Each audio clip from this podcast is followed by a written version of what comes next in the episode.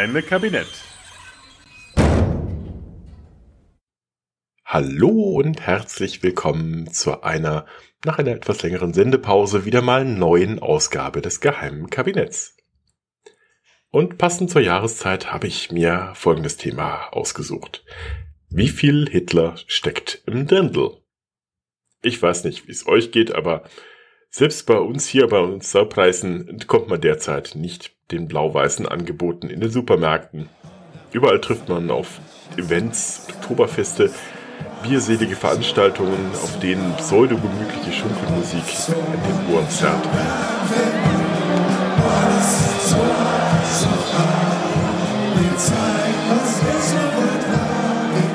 Es ist wieder Oktoberfestzeit. Sogar weit ab aller jemals von der CSU kontrollierten Territorien kann man inzwischen die kleidsamen alpenländischen Trachten kaufen. Das tief ausgeschnittene Dirndl für die Dame als auch den scharfwollenen Janker mit passender Lederhose und Kniestrümpfen für den traditionsbewussten Herrn. Und selbst am Bahnhof sind für den Last-Minute-Besucher des Münchner Festivals des überteuerten Bieres und des verschmorten Legebatteriehuhns äh, noch Zeugnisse dieser uralten Tradition zu erwerben. Schließlich legt man ja in, seit jeher in Bayern Wert auf diese schon von den Römern beschriebene Mode, die, Moment, was? Ach, das ist gar nicht so alt. Hm, okay.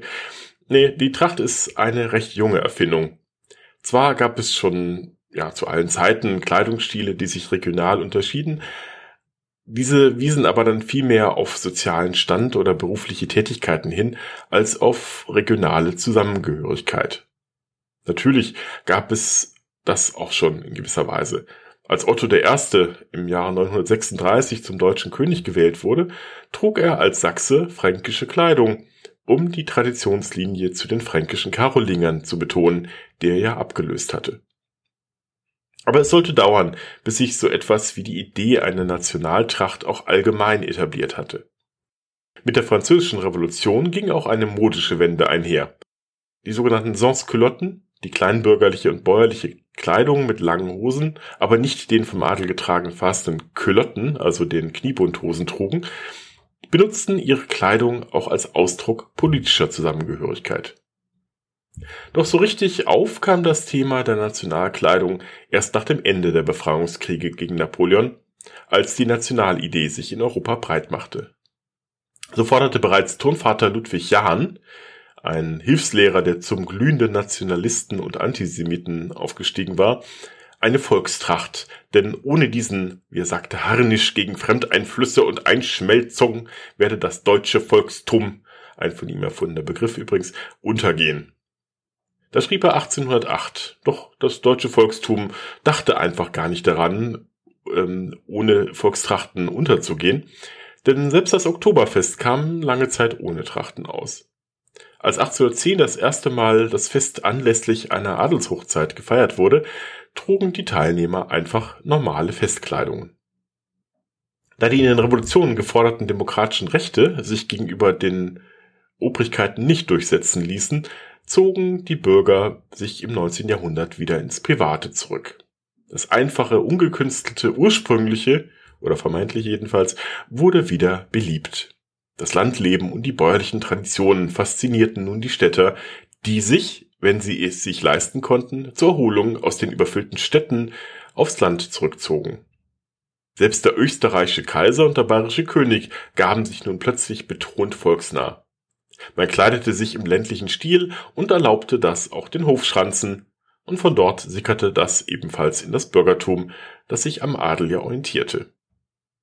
Erfunden wurde dafür eine Art Sommerkleid, damit sich die Adlige und die Bürgerliche ländlich fühlen konnten, das aber eigentlich mit der normalen Arbeitskleidung auf dem Land überhaupt nichts zu tun hatte. Etwas mehr als das nun Dirndl, nach der Dirn, also der Markt genannte Kleidungsstück, steht der Trachtenanzug in der Tradition, der für die Mannsbilder vorgesehen war. Etwa zeitgleich mit der Gründung von Trachtenvereinen trugen nun erstmals Teilnehmer des Oktoberfests Dirndl und den nach Trachten in der Steiermark nachempfundenen Trachtenanzug, nämlich in den 1880er Jahren. Da war das Oktoberfest allerdings schon sieben Jahrzehnte alt. Auch die kurze Lederhose gab es eigentlich damals schon gar nicht mehr wirklich. Die vom Schnitt an den französischen Culotten, also den Kniebundhosen, angelähte praktische Arbeitshose wurde im 19. Jahrhundert bei der Landbevölkerung vollständig durch lange Hosen abgelöst. Als im Zuge der Gründung von Trachtenvereinen die vermeintlich uralte Tradition wieder aufleben sollte, indem sich die Mitglieder Kniebundhosen mehr nach Vorstellungen als nach wirklichen Vorbildern anfertigen ließen, wurden sie dann auch von der ländlichen Bevölkerung ausgelacht. Selbst die Kirche zog gegen die sogenannten Kniehösler zu Felde, erklärten die Hosen für sittenwidrig und verboten ihre Nutzung bei kirchlichen Prozessionen. Der Begründer des ersten Trachtenvereins in Barischzell, der Lehrer Josef Vogel, schaffte es jedoch, das Interesse des Märchenkönigs Ludwig II. zu wecken. Dieser hatte ohnehin ein großes Faible für vermeintliche Traditionen und für Kostümierungen ohnehin und unterstützte die Trachtenidee Vogels. Er forderte sogar die Kreis- und Bezirksämter dazu auf, eigene Vereine zur Erhaltung von Tracht zu gründen, was der Lederhose und dem Dirndl dann enormen Auftrieb geben sollte. Um 1900 zogen zwei Brüder, Moritz und Julius Wallach, aus Bielefeld nach München, um dort das Volkskunsthaus zu gründen, das zum Hauptlieferanten für Stoffdrucke und Trachtenmode schlechthin werden sollte. Sie statteten 1911 die Teilnehmer des Oktoberfests mit angeblich schon 100 Jahre alten Trachten aus und spätestens in den 1920ern war die Marke Wallach zum Inbegriff bayerischer Trachtenmode und Volkskunst schlechthin avanciert. Auch dass sie 1930 zum Kostümausstatter des Operettenkassenschlagers zum Weißen Rössel wurden, trug nicht unmaßgeblich zum Boom des Unternehmens bei. Jeder wollte nun Trachten von Wallach haben. Doch 1933 war es mit der Tradition schlagartig vorbei. Zwar kamen selbst die Spitzen der neuen Machthaber nicht an den Trachten vorbei und handgedruckte Stoffe aus dem Hause Wallach sollen es sogar bis in Hitlers Berghof geschafft haben. Dennoch, die Wallachs waren Juden. Und somit war es für die Nationalsozialisten undenkbar, jüdische Trachtenmode zu tragen. Die Wallachs, von denen sich nur einige durch Flucht ins Ausland retten konnten, wurden 1938 enteignet, das Unternehmen argisiert. Und das beschränkte sich nicht nur auf die Kassenbücher, nein, die ganze Tracht wurde nun germanisiert, also nationalsozialistisch neu erfunden. An vorderster Front stand Gertrud Piesendorfer, die 1939 zur Leiterin der neu geschaffenen Mittelstelle Deutsche Frauentracht ernannt wurde und nun der Tracht im wahrsten Sinne des Wortes auf die Pelle rückte. Ihr erklärtes Ziel war es, die Tracht von Überwucherung durch Kirche, Industrialisierung, Moden und Verkitschungen zu befreien und das von ihr so erkannte Wurzelechte wieder hervorzuschneidern. Die ungelernte Sekretärin ohne einsteckige Vorkenntnisse wurde kurzerhand zur Leiterin des Tiroler Volkskunstmuseums ernannt und mit erheblichen Ressourcen und Personal ausgestattet. Juden durften fortan keine Trachten mehr tragen oder gar produzieren, obwohl sie zuvor nicht nur im Vertrieb von Trachten, sondern auch als Forscher jahrelang führend in der Volkskunde gewesen waren.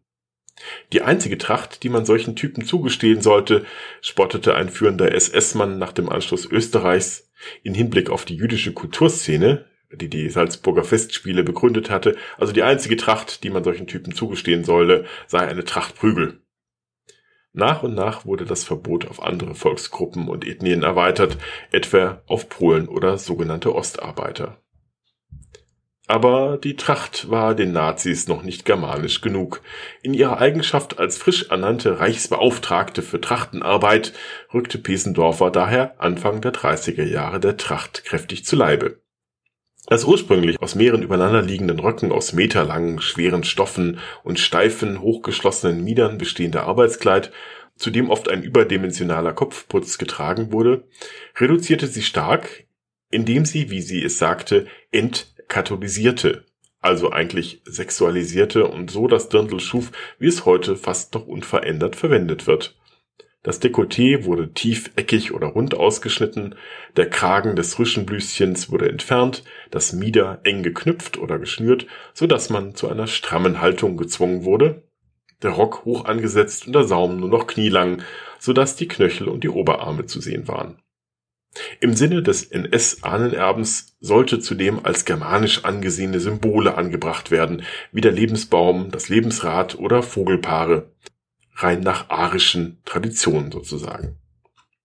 Einen direkten Führerbefehl gab es zwar nicht für das neue Trachtentreiben, aber jede Menge Wohlwollen passte es doch wunderbar zur Blut- und Bodenideologie Hitlers und seinen Umbauplänen für Europa auf der Grundlage eines sogenannten germanischen Bauerntums.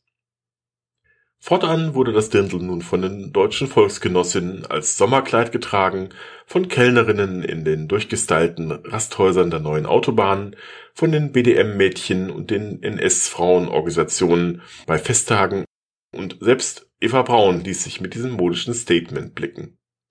Auch das Oktoberfest wurde gleichgeschaltet. 1933 wurde der Preis für ein Maß Bier auf 90 Pfennige festgelegt, Juden hingegen die Arbeit auf dem Oktoberfest untersagt. Der Festumzug 1935 zum 125. Jubiläum des Oktoberfestes wurde zugleich auch zum Symbol der Festigung der NS-Herrschaft und der Gleichschaltung aller Lebensbereiche. Nach dem Anschluss Österreichs 1938 ließ Hitler das Fest sogar in Großdeutsches Oktoberfest umbenennen. Dieses Großdeutsche Oktoberfest sollte jedoch nie wieder stattfinden, denn in den Kriegsjahren 39 bis 45 wurde es wegen der Kriegshandlungen abgesagt. Mit dem Kriegsende wurde Deutschland entnazifiziert. Zumindest war dies der Anspruch, passiert ist vielen Akteuren und Mitläufern des Regimes bekanntlich wenig bis gar nichts. Auch Gertrud Piesendorfer machte nach 45 nahezu unbehelligt weiter. Zwar wurde sie ihres Amtes als Museumsleiterin enthoben, aber sie war weiterhin als Autorin, Leiterin von Nähkursen und als Beraterin in Sachen Tracht und Dirndl als gepriesene Trachtenforscherin tätig. Bis zu ihrem Tod 1982 blieb eine Auseinandersetzung mit ihrer Rolle in der NS-Zeit aus. Längst war sie zu einer Art Säulenheiligen der Tiroler Volkskultur geworden. Ihr Buch Lebendige Tracht in Tirol von 1965 wurde zum Verkaufsschlager und bis 2013 immer wieder neu aufgelegt. Und auch die von ihr kreierten Volkstrachten blieben unverändert bestehen. Dabei wären die Trachten fast von selbst ausgestorben. Während nach dem Krieg zwar in den 1950er und 60ern durch Heimatfilme wie Im Weißen Rössel am Wolfgangsee oder Im Schwarzwaldmädel oder im vor allem in den USA erfolgreichen Sound of Music die Tracht wiederbelebt wurde und in der Verklärung weiter existierten, Deutschland und Österreich seien quasi unbehelligt aus einem Nazi-Albtraum aufgewacht und könnten nahtlos an die gute alte heile Zeit davor anknüpfen, stellten die 68er auch dieses Trachtenklischee wieder in Frage. Ab Ende der 70er Jahre war quasi niemand mehr auf dem Oktoberfest in Cannstätter Vasen oder österreichischen Volksfesten mehr im Dirndl unterwegs. Noch in den 90ern ging man in Jeans und Turnschuhe auf die Wiesen und hatte für altbackene Trachtträger nur mitleidige Blicke übrig. Die Tracht war eigentlich fast verdientermaßen dem Untergang geweiht. Doch das änderte sich plötzlich schlagartig wieder im Anfang der 2000er Jahre. Sei es, dass durch die Anschläge am 11. September die Region als Urlaubsland wieder neu attraktiv geworden war, sei es aufgrund eines Marketingkalküls der Modeindustrie. Tracht ist wieder in. Übrigens ist beim Dirndl mit ziemlicher Sicherheit kein traditionell überliefertes Zeichen, welchen Beziehungsstatus die Trägerin hat, je nachdem, wie sie die Schleife trägt. Angeblich bedeutet nämlich nach diversen Medienberichten die Positionierung der Schleife auf der von der Trägerin ausgesehenen vorderen linken Seite, dass sie nicht gebunden sei, also die Trägerin, nicht die Schleife, auf der vorderen rechten hingegen, dass sie bereits liiert sei. Trage sie die Schleife vorne mittig, wolle sie zeigen, dass sie noch Jungfrau sei, die Schleife hinten symbolisiere ihren Status als Witwe. Das Ganze ist aber vermutlich ein Hoax, also frei erfunden. Ein schöner Gruß an Hoxilla an dieser Stelle übrigens. Diese Schleifensymbolik würde nämlich weder in die konservative christliche Moralvorstellung des 19. Jahrhunderts passen, noch in die Nazi-Ideologie, noch in die sexuell eher verklemmten 50er und 60er Jahre. Und selbst heute ist die Positionierung der Schleife wohl eher Geschmackssache. Man könnte die Tracht als harmlose Partymode der Gegenwart auffassen, aber ein bisschen hängt der Tracht die Blut- und Bodenideologie der NS-Zeit immer noch in den Fasern. Beispielsweise als Imoan Kinshasa, eine 25 Jahre alte Bayerin, die mittlerweile in Wien lebt, im Dirndl mit ihren Freundinnen ein Weinfest in Dreiskirchen besuchen wollte, wurde sie überall angefeindet. So soll ihr gegenüber einer der Besucher geäußert haben, jetzt habe ich alles gesehen, ein Neger im Dirndl, das kann ich jetzt abhaken. Imoan, die seit Jahren sogar in einem Trachtenverein beliebtes Mitglied ist, versteht hingegen die Welt nicht mehr. Was habe ich getan? schrieb sie auf Facebook. Das ist meine Kultur. Ich kenne nur Bayern und Österreich, Lederhosen und Bier. Ich fühle mich meiner selbst beraubt. Sie werde jetzt künftig solche Veranstaltungen meiden. Übrigens hat Facebook dann auch prompt auf ihren Post reagiert. Man löschte ihr Posting wegen angeblichen Verstoßes gegen die Facebook-Richtlinien gegen Hate Speech. Und natürlich hat auch die AfD das Thema Dirndl für sich entdeckt. So warb der AfD-Politiker Daniel Schneider zur Bundestagswahl 2017 mit einem Plakat, auf dem der Ausschnitt einer Dirndlträgerin mit einem Maß Bier und einer Brezel zu sehen war. Betitelt wurde das Plakat mit dem Hashtag Deutsche Tradition und dem Slogan Tradition bewahren. Allerdings erntete der Sachsen-Anhalter damit einigen Spott, denn das angeblich so traditionelle Dirndl war mit einem deutlich sichtbaren Reißverschluss ausgestattet. Auch der deutliche Sexismus und die Reduzierung angeblich deutscher Werte auf Bier und Oktoberfest wurde stark kritisiert.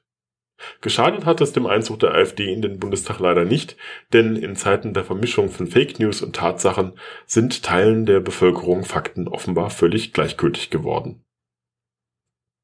Für euch, die ihr diesen Podcast hört, gilt das da ganz offensichtlich nicht. Ich danke daher fürs Zuhören, für eure Unterstützung und wünsche euch, je nach Gusto, entweder eine Oktoberfestfreie oder eine besonders zünftige Zeit. Vierti und Servus also, euer Butler.